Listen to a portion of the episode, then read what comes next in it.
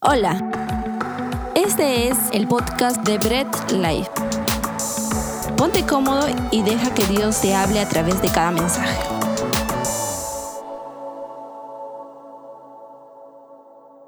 Pues qué genial este tiempo de adoración, wow. Sabemos que Dios se glorifica a través de sus alabanzas y en sus alabanzas podemos aprender mucho de Él, podemos conocer mucho de Él. Si sus alabanzas son dedicadas a Él, pues aprendemos mucho.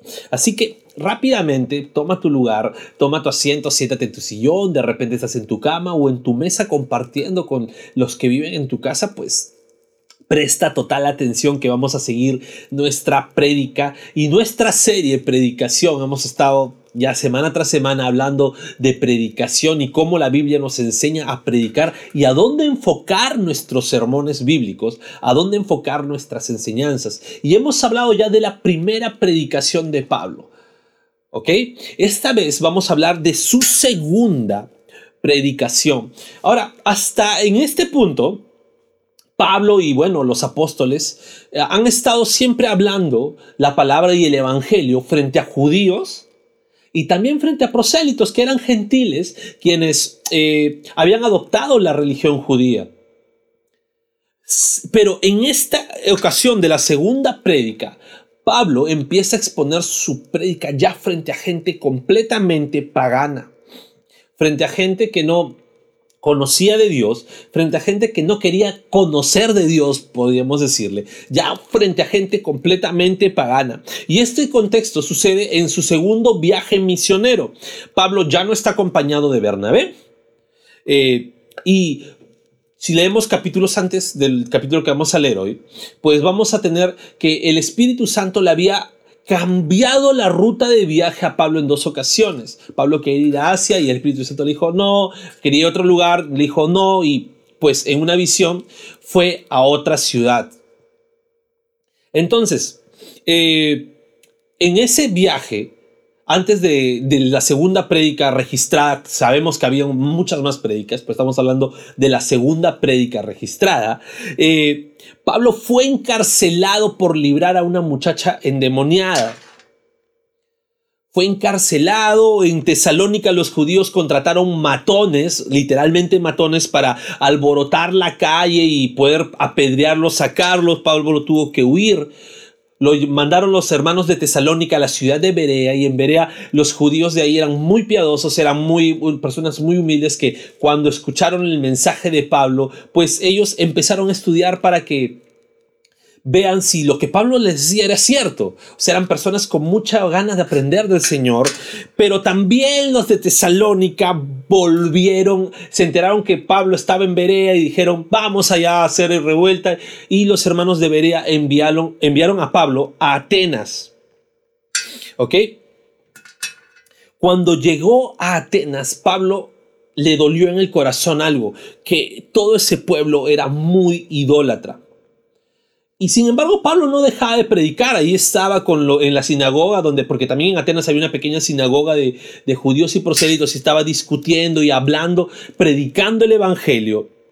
Y pues, ¿qué vemos en este ejemplo de Pablo? Que un hijo de Dios no, nunca deja de, predicar el Evangelio. Está constantemente predicando y predicando el Evangelio. Es su vida predicar el Evangelio. Somos futbolistas, hablamos de fútbol. Somos luchadores, hablamos de lucha. Somos músicos, hablamos de música. Somos cristianos, ¿de qué debemos hablar?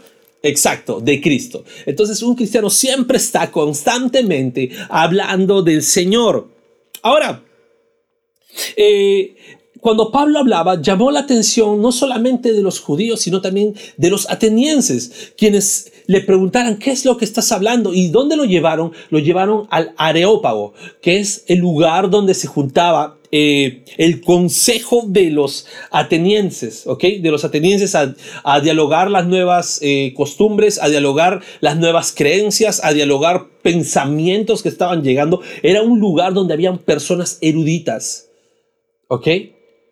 Los epicuros y los estoicos, dice la palabra, que eran pensadores, ¿no? Ahora, ¿Qué era lo que querían? Escuchar lo que Pablo estaba hablando. Y rápidamente vamos a Hechos 17, del 22 al, al 33. Y Pablo eh, lo voy a leer, dice, Pablo se puso en medio del areópago y tomó la palabra, ciudadanos atenienses, observo que ustedes son sumamente religiosos en todo lo que hacen. Al pasar y fijarme en sus lugares sagrados, encontré incluso un altar con esta inscripción, a un Dios desconocido. Pues Bien, eso que ustedes adoran como algo desconocido es lo que yo les anuncio. El Dios que hizo el mundo y todo lo que hay en él es Señor del cielo y de la tierra. No vive en templos construidos por hombres, ni se deja servir por manos humanas como si necesitara de algo.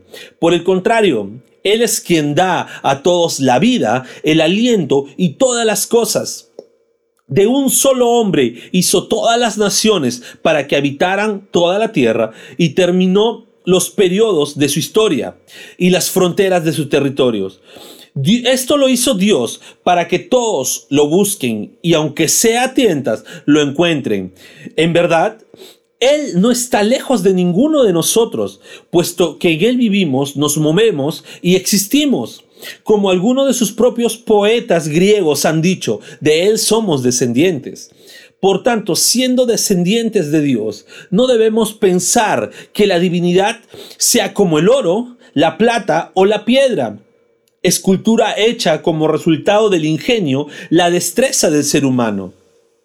Pues bien, Dios pasó por alto aquellos tiempos de tal ignorancia, pero ahora manda a todos y en todas partes que se arrepientan. Él ha fijado un día en que juzgará al mundo con justicia por medio del hombre que ha designado. De ello ha dado pruebas a todos al levantarlo de entre los muertos. Cuando oyeron la resurrección, unos se burlaron, pero otros le dijeron, queremos que usted nos hable en otra ocasión del tema. En ese momento, Pablo salió de la reunión.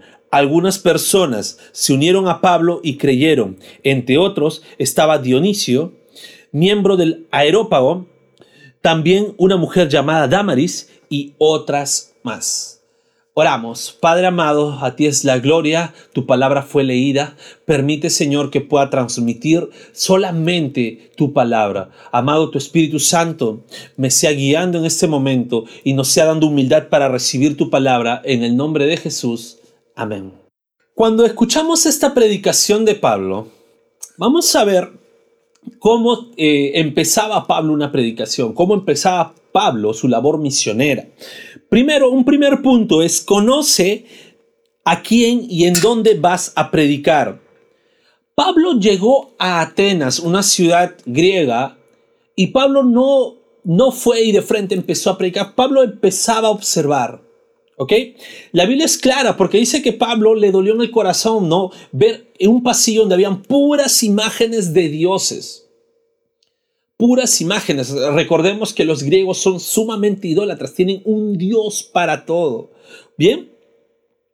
Y Pablo cuando ve eso le dolió en el corazón, pero a pesar que estaba dolido, Pablo no dijo, ustedes son religiosos, ustedes son idólatras, se van a pudrir en el infierno porque la palabra dice en Éxodo, no te levantes. No, no, no, no, no, no, no. Pablo no fue de frente, como decimos ahora, agarró carne y, y sacó una espada. No, no, no.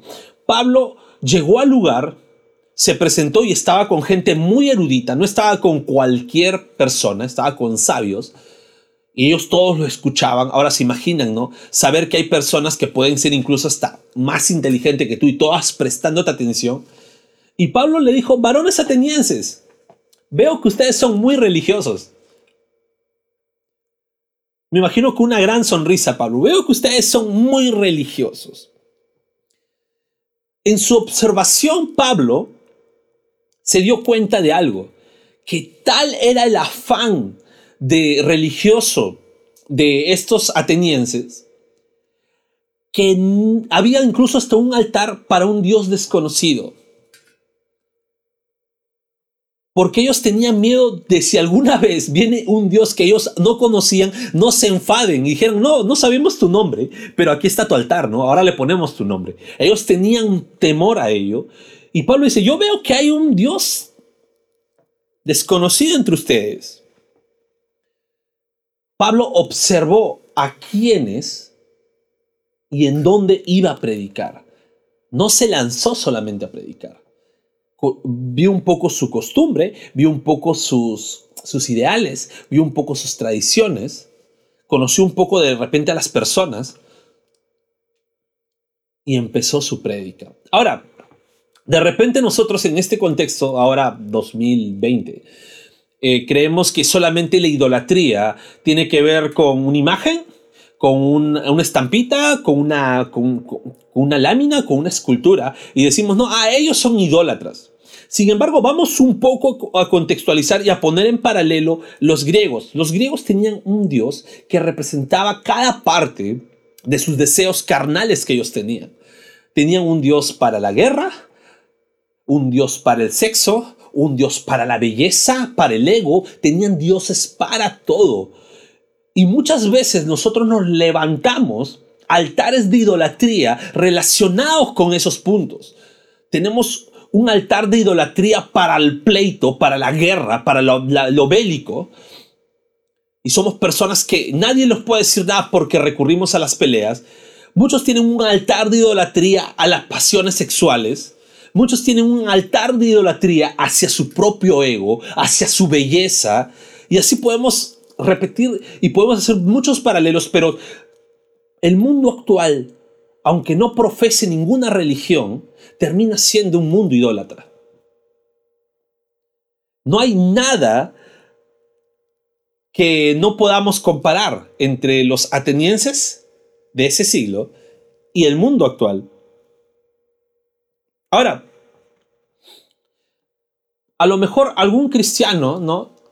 que lee y no conoce el contexto podría decir, oye, qué ignorantes esos atenienses, ¿no? O sea, incluso hasta personas ahora podrían decir, qué ignorancia la religión, mira cuántos dioses y eso, y, y eso es lo que el mundo actual dice, ¿no?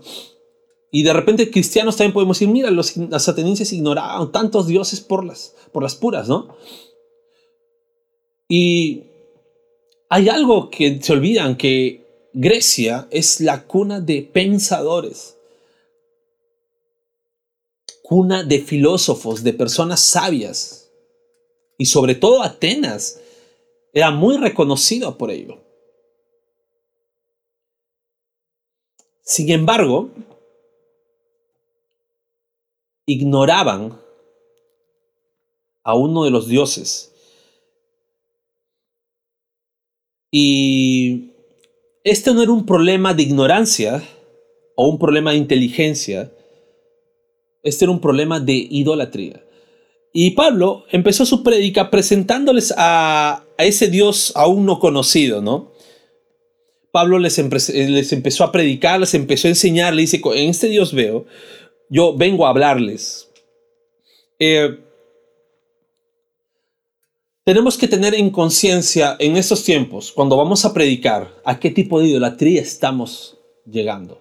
Danos una idolatría completamente física, sino es una idolatría moral, en las cuales a veces las personas no llegan a Dios o no quieren tener a Dios porque ellos se tienen como un Dios a sí mismos. Son ególatras, dan adoración a sus propios deseos carnales y es por ello que dejan a un lado de Dios. Pero tú tienes que hablarles al Dios, del Dios no conocido del Dios que los atenienses en algún momento rechazaron y, desconocían. Pablo se los presentó y de repente ellos aún no conocen a Dios, en nuestros tiempos no conocen a Dios y debemos presentarles al Dios no conocido. Pero para ello debemos conocer dónde y a quién vamos a predicar. No se trata de solamente lanzar la prédica, sino conoce bien en dónde y a quién vas a predicar. Un segundo punto es presenta la grandeza de Dios. Debemos observar a quiénes y en dónde vamos a predicar y cuando ya hayamos observado, sepamos bien a quién predicaremos y en dónde, presentemos directamente la grandeza de Dios. Pablo explica la grandeza de Dios. Es más, si de repente observamos bien, podemos decir que Pablo les ha hablado desde el Génesis 1, porque dice, ese Dios que creó los cielos y la tierra. Y está hablando desde la creación. Pablo no, no empieza una prédica de repente del aire o, de frente, sino dice, te voy a presentar la grandeza de Dios. No estamos hablando de un Dios de juguete, no estamos hablando de, de un diosito, ¿no? No estamos hablando, como dicen algunas abuelitas, de papalindo, sino estamos hablando del Dios Todopoderoso. Y Pablo dice, este Dios Todopoderoso creó el mundo, creó el universo, creó todo. ¿Te imaginas su gran poder? Es un Dios grande. Y así como es grande, no vive en los templos o en las imágenes que ustedes están haciendo. No vive en templos de manos hechas por manos de hombres. No alcanzaría Dios ahí. Dios excede en su grandeza todo lugar. ¿Ok? Ahora, este pensamiento de que Dios vive y la casa de Dios, incluso es un pensamiento que hasta los mismos cristianos tenemos. Y Pablo acá está diciendo, la grandeza de Dios excede todo ello. Inclusive en versículos más adelante menciona, es más, nosotros vivimos en Dios. En ese Dios vivimos. ¿Ok? Eh, otras de las ideas que Pablo eh, rompe es la idea que, eh, que los griegos creían que los dioses necesitaban de su servicio. ¿Ok? Pablo, exaltando la grandeza de Dios, dice que Dios no necesita de nuestro servicio. Ahora, yo quiero hacer un énfasis en la palabra necesitar. ¿Por qué? Porque hoy pensamos de igual forma. Necesitamos que Dios no, necesita de nosotros para cumplir su propósito. Aunque de repente no lo hagamos de forma directa, no digamos, Dios, tú me necesitas, o cosas así, eh, creemos cosas que Dios, como que Dios necesita predicadores para engrandecer su reino. Y se puede escuchar, no, hermano, Dios te necesita para que tú prediques y... ¿De verdad Dios no necesitaría? Nos olvidamos aquella frase que Cristo dijo que si la gente, la multitud se callaba, las piedras hablarían. ¿Saben? Dios no te necesita para engrandecer su reino. Dios te está dando la oportunidad de ser partícipe en su reino, en su misericordia. Dios permite esa oportunidad. Ahora, Pablo está que rompe esas ideas, porque los griegos tenían esa idea, no debemos servir a Dios, debemos, pues, ¿por qué? Porque si sin nuestro servicio ellos no sobreviven y si no sobreviven nosotros tampoco, entonces ellos tenían esa reciprocidad, ¿ok? Sin embargo, Pablo dice, Dios no necesita de nuestro servicio, no necesita que les sirven, ¿ok? Las naciones enteras creían que existían muchos dioses, ¿no? Eh, por ejemplo, cada nación, si vamos a los persas, tenían sus dioses, si vamos a Egipto, tenían sus dioses, si vamos a Grecia, sus dioses, los romanos, sus propios dioses. Eh, y ellos, cada uno pensaba, mi Dios creó mi pueblo romano, mi Dios creó mi pueblo egipcio, mi Dios creó esto, y hay una pelea no solamente entre naciones, sino a veces también entre dioses. Y Pablo rompe también esta idea. Pablo dice, el Señor creó un solo hombre, de un solo hombre pobló la tierra dando a entender que hay un solo Dios, una sola creación, y al referirse a hombres se está refiriendo a Adán y Eva, y de este matrimonio surgen todas las naciones de la tierra. No es que existan varios dioses creando hombres en lugares diferentes, sino existe un solo Dios, grande, majestuoso y maravilloso, que creó todo. Es tan grande, no cabe en, en templos hechos por manos humanas ese Dios grande es el que predicaba Pablo. Observó y conoció a quién y dónde iba a predicar. Presentó la grandeza de Dios. Y luego da un punto que Dios nos da la oportunidad de arrepentirnos. Y Pablo explica la diferencia. Tus dioses están en el Olimpo, a los griegos. Yo estoy añadiendo un poco ahí de énfasis. Sin embargo, mi Dios está en todo lugar con nosotros. Él no está lejos de nosotros. Los dioses antiguos de los las culturas antiguas, de los pueblos antiguos, eran impersonales, no se relacionaban directamente con el pueblo. Es más, incluso hasta los tenían a los humanos como sirvientes. Esa era la creencia mitológica de ellos. Sin embargo, nuestro Dios es personal, nuestro Dios se preocupa por nosotros, nuestro Dios está con nosotros, nuestro Dios eh, se relaciona con nosotros. No se había visto esto en ninguna cultura. Y Pablo está diciendo, este es nuestro Dios. ¿Ok? Y en esa preocupación de, hacia nosotros es que Dios nos da una oportunidad para arrepentirnos. Y para llegar a este arrepentimiento, Pablo está diciendo, déjate de hacer una idea de cómo crees que es Dios. ¿Por qué? Porque ellos tenían ídolos hechos de oro, hechos de plata, hechos de esculturas, de todo. Déjate imaginar, ellos imaginaban cómo era su Dios, ellos creaban mentalmente cómo era su Dios. Oye, es, es Eros, entonces debe ser hermoso, vamos a hacer la escultura de un hombre muy hermoso, ahí es Atenas, e, es Zeus, fuerte, fornido, él es Ares. Ellos tenían mucho, muchas ideas de cómo era su Dios y maquinaban. Y Pablo está diciendo, no, no te imagines cómo es Dios. Dios no es nada que pueda caber en tu ingenio. ¿Ok? Me gusta una frase de A.W. Tozer en su libro El conocimiento del Dios Santo. Hace mención que si intentamos hacernos una imagen de Dios o imaginarnos cómo es Él, estaríamos fabricándonos un ídolo. Y esto es lo que Pablo está predicando. No te imagines cómo es Dios. No busques pensar cómo es Dios, porque vas a terminar haciéndote un ídolo. ¿Y por qué no deberíamos imaginarnos cómo es Dios para arrepentirnos? Algunos dicen, no, ah, voy a arrepentirme, Señor. ¿Y cómo me imagino? Imagino un Jesucito con su pelo largo, gringo, rubio, ¿no? De ojos azules y... Olvidémonos de eso, no te imagines cómo es Dios. Cuando imaginamos a Dios de nuestra cultura occidental, no solamente nos imaginamos a Dios con una forma física, sino a veces hasta le ponemos estereotipos de que cómo creemos que Dios es.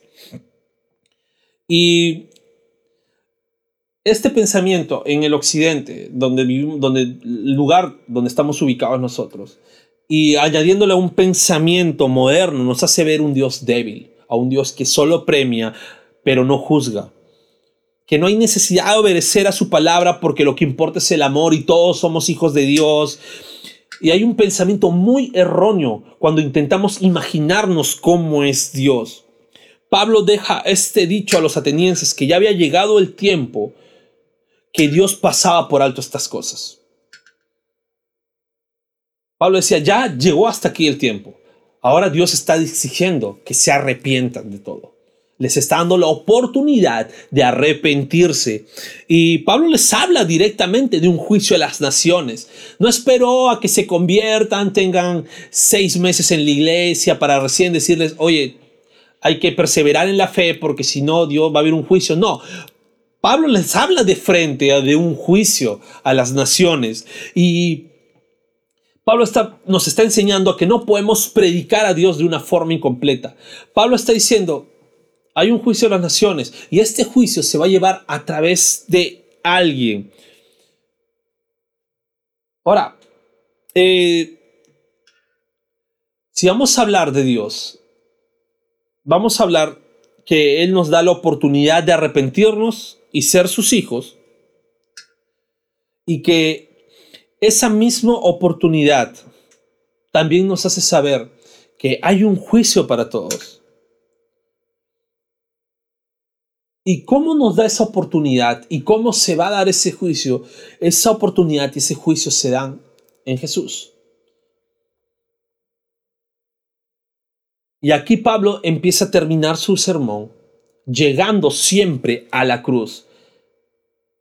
Y este es el fin de toda prédica. Llega siempre a la cruz.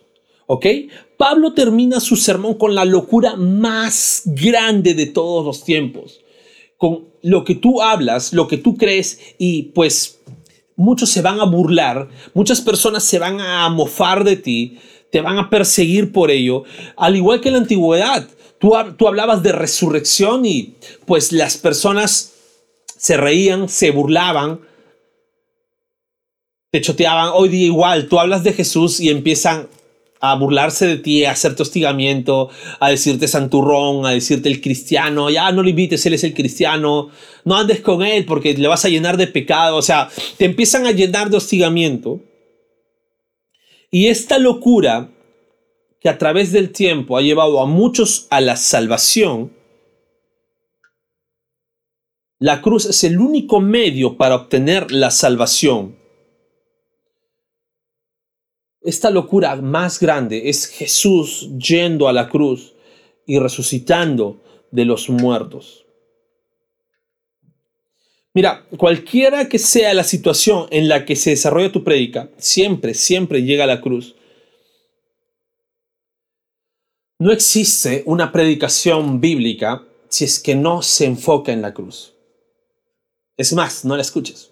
Si es que escuchas a un predicador que no, que no termina o no llega a la cruz, su centro no llega a la cruz, su fin no va a la cruz, no te presenta la cruz de Jesús, pues no hizo una buena predicación bíblica, solamente habló y te motivó.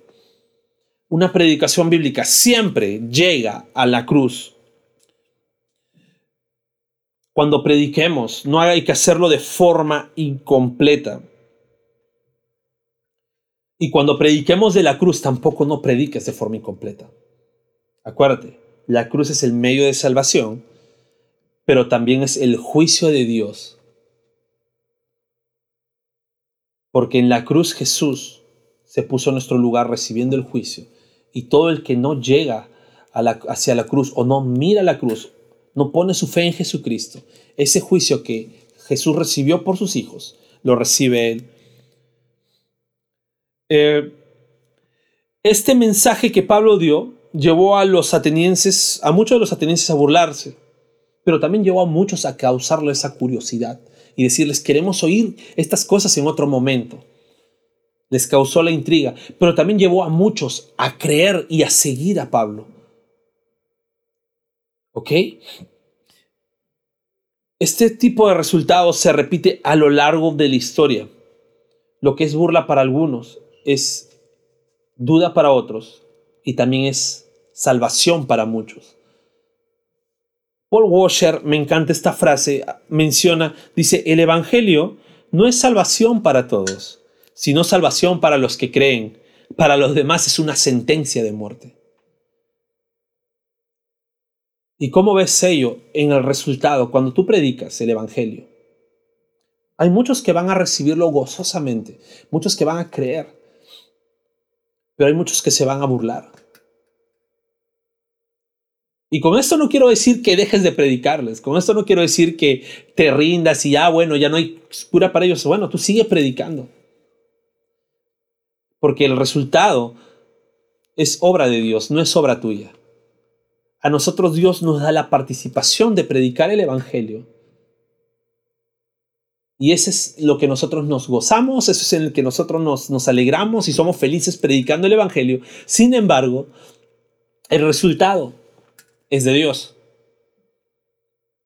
Y es ahí donde nosotros debemos siempre estar orando para que Dios cumpla su perfecta voluntad cuando compartamos la palabra.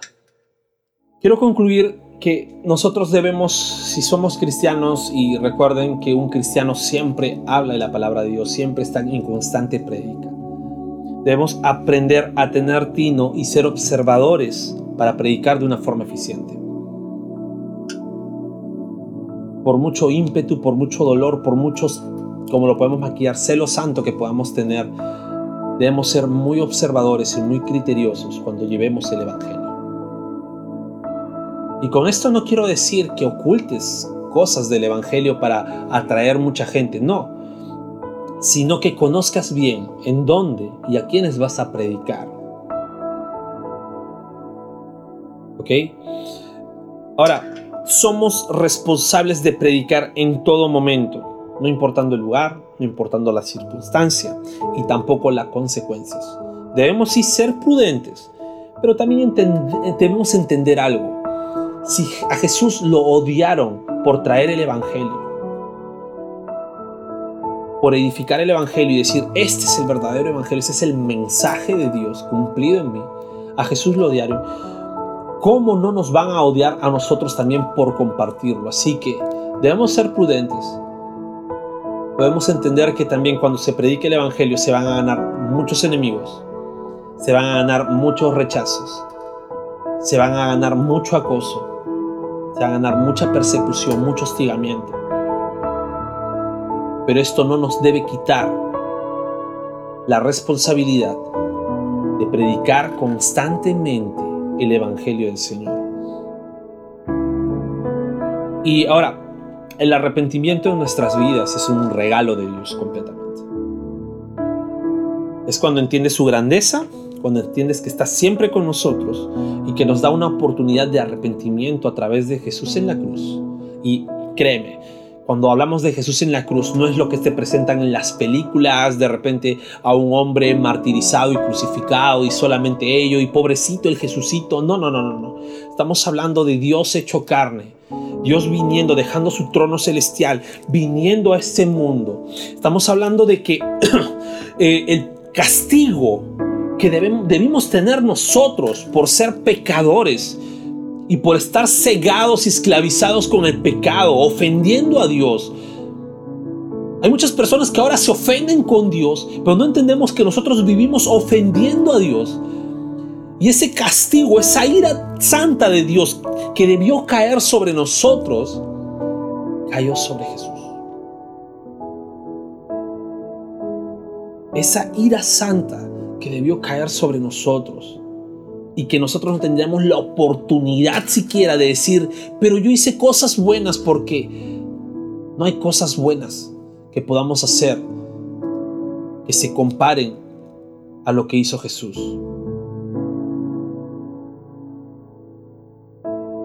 Ese, ese fue el sacrificio de Dios, el sacrificio de Cristo, que se entregó a sufrir en la cruz, tomando nuestro lugar sufriendo la ira de Dios sobre él.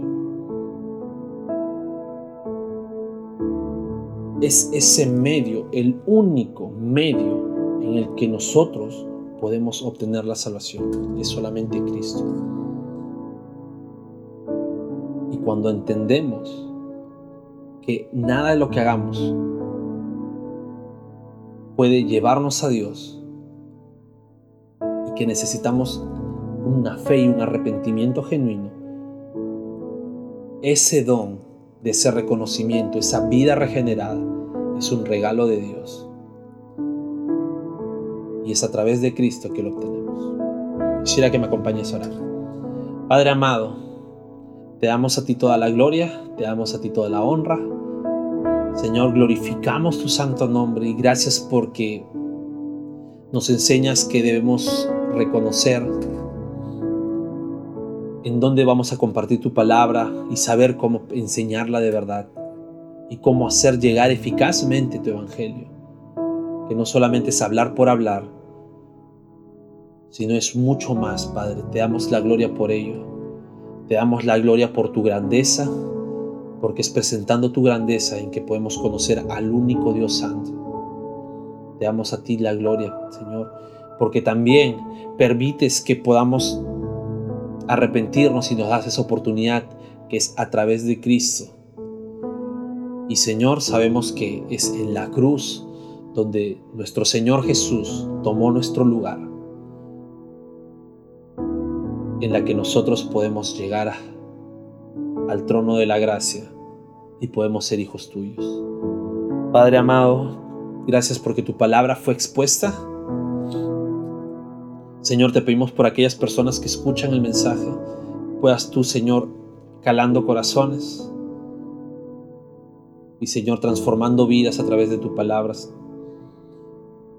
A ti es toda la gloria, toda la honra, nombre de Jesús. Amén. Gracias por escuchar el mensaje de hoy y no olvides compartirlo. Síguenos en nuestras redes sociales, Instagram, arroba Family Facebook Bread Life.